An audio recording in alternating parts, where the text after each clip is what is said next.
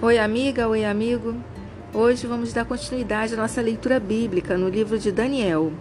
Vem comigo? Daniel, capítulo 2, tradução João Ferreira de Almeida.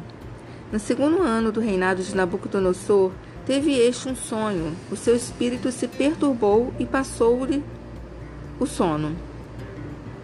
Então o rei mandou chamar os magos, os encantadores, os feiticeiros e os caldeus, para que declarassem ao rei quais foram os sonhos. Eles vieram e se apresentaram diante do rei. Disse-lhes o rei: Tive um sonho, e para sabê-lo está perturbado o meu espírito. Os caldeus disseram ao rei em aramaico: Ó rei, vive eternamente. Dize o sonho a teus servos e daremos a interpretação. Respondeu o rei e disse aos caldeus: Uma coisa é certa: se não me fizerdes saber o sonho e a sua interpretação, sereis despedaçados, e as vossas casas serão feitas monturo. Mas se me declarardes o sonho e a sua interpretação, recebereis de mim dádivas, prêmios e grandes honras. Portanto, declarai-me o sonho e a sua interpretação. Responderam segunda vez e disseram: Diga ao rei o sonho a seus servos, e lhes diremos a interpretação. Tornou o rei e disse: Bem percebo que quereis ganhar tempo, porque vedes que o que eu disse está resolvido. Isto é, se não me fazeis saber o sonho, uma só sentença será vossa, pois combinastes palavras mentirosas e perversas para as proferirdes na minha presença, até que se mude a situação. Portanto, dize-me o sonho, e saberei que me podeis dar-lhe a interpretação. Responderam os caldeus na presença do rei e disseram: Não há mortal sobre a terra que possa revelar o que o rei exige, pois jamais houve rei, por grande e poderoso que tivesse sido, que exigisse semelhante coisa de algum mago, encantador ou caldeu. A coisa que o rei exige é difícil, e ninguém há que a possa revelar diante do rei, senão os deuses, e estes não moram com os homens. É, então o rei muito se irou e enfureceu, e ordenou que matassem a todos os sábios da Babilônia. Saiu o decreto segundo o qual deviam ser mortos os sábios, e buscaram a Daniel e a seus companheiros para que fossem mortos. Então Daniel falou: Avisa e, prudentemente, a Arioque, chefe da guarda do rei, que tinha saído para matar os sábios da Babilônia. E disse a Arioque, encarregado do rei: Por que é tão severo o mandado do rei? Então Arioque explicou o caso a Daniel. Foi Daniel ter com o rei e lhe pediu designasse o tempo e ele revelaria ao rei a interpretação. Então Daniel foi para casa e fez saber o caso a Ananias, Misael e Azarias, seus companheiros, para que pedissem misericórdia ao Deus do céu sobre este mistério, a fim de que Daniel e seus companheiros não perecessem com o resto dos sábios da Babilônia. Então foi revelado o mistério a Daniel, numa visão de noite. Daniel bendisse o Deus do céu. Disse Daniel: Seja bendito o nome de Deus, de eternidade a eternidade, porque dele é a sabedoria e o poder. É ele quem muda o tempo e as estações, remove reis e estabelece reis. Ele dá sabedoria aos sábios e entendimento aos inteligentes. Ele revela o profundo e o escondido, conhece o que está em trevas e com ele mora a luz. A ti, ó Deus de meus pais, eu te rendo graças e te louvo, porque me deste sabedoria e poder, e agora me fizeste saber o que te pedimos, porque nos fizeste saber este caso do rei. Por isso, Daniel foi ter com Arioque, ao qual o rei tinha constituído para exterminar os sábios da Babilônia, Entrou e lhe disse: Não mates os sábios da Babilônia.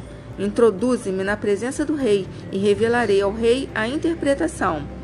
Então Arioque depressa introduziu Daniel na presença do rei e lhe disse: Achei um dentre os filhos dos cativos de Judá, o qual revelará ao rei a interpretação.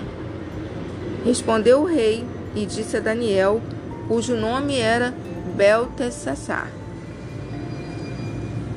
Podes tu fazer-me saber o que vi no sonho e a sua interpretação? Respondeu Daniel na presença do rei e disse: O mistério que o exige, nem contadores, nem magos, nem astrólogos o podem revelar ao rei.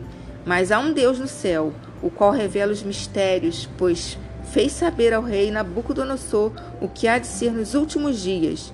O teu sonho e as visões da tua cabeça, quando estavas no teu leito, são estas. Estando tu, ó rei, no teu leito, surgiram-te pensamentos a respeito do que há de ser depois disto. Aquele, pois, que revela mistérios, te revelou o que há de ser.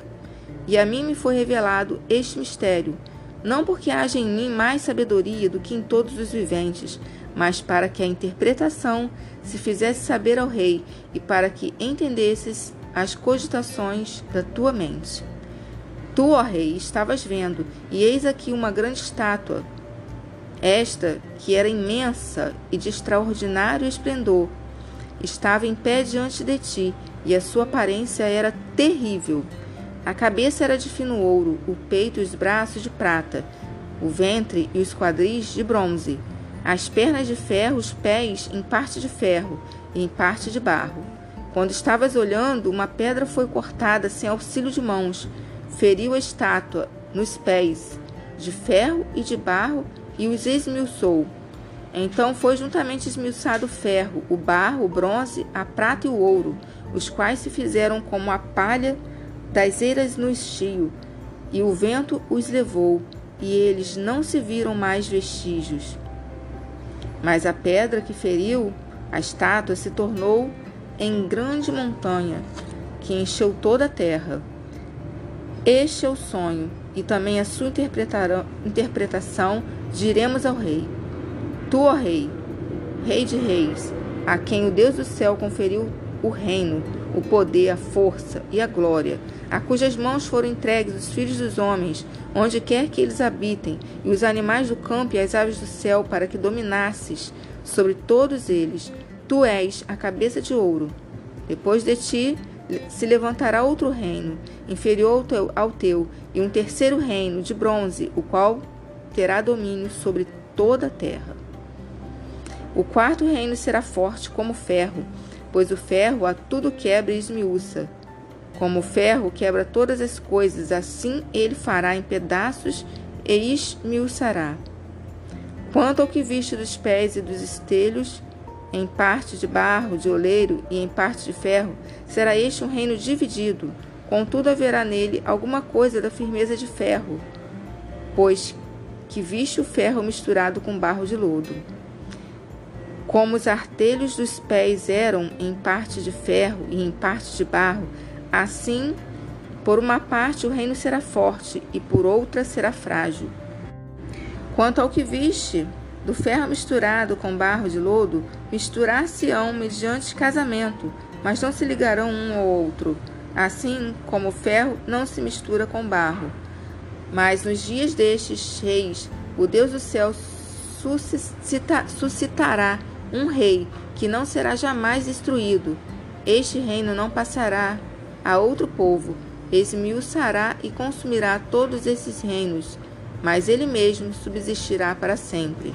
Como viste que do monte foi cortado uma pedra sem auxílio de mãos, e ela esmiuçou o ferro, o bronze, o barro, a prata, o ouro, o grande Deus fez saber ao rei o que há de ser futuramente. Certo é o sonho e fiel a sua interpretação.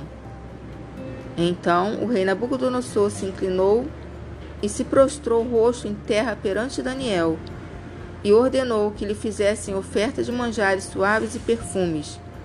Disse o rei a Daniel: Certamente o vosso Deus é o Deus dos deuses e o Senhor dos senhores e o revelador de mistérios, pois pudeste revelar este mistério.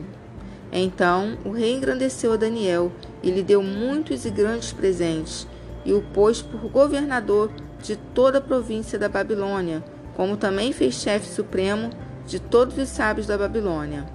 A pedido de Daniel, constituiu, constituiu o rei Azadraque, Mesaque e Abidnego sobre os negócios da província da Babilônia.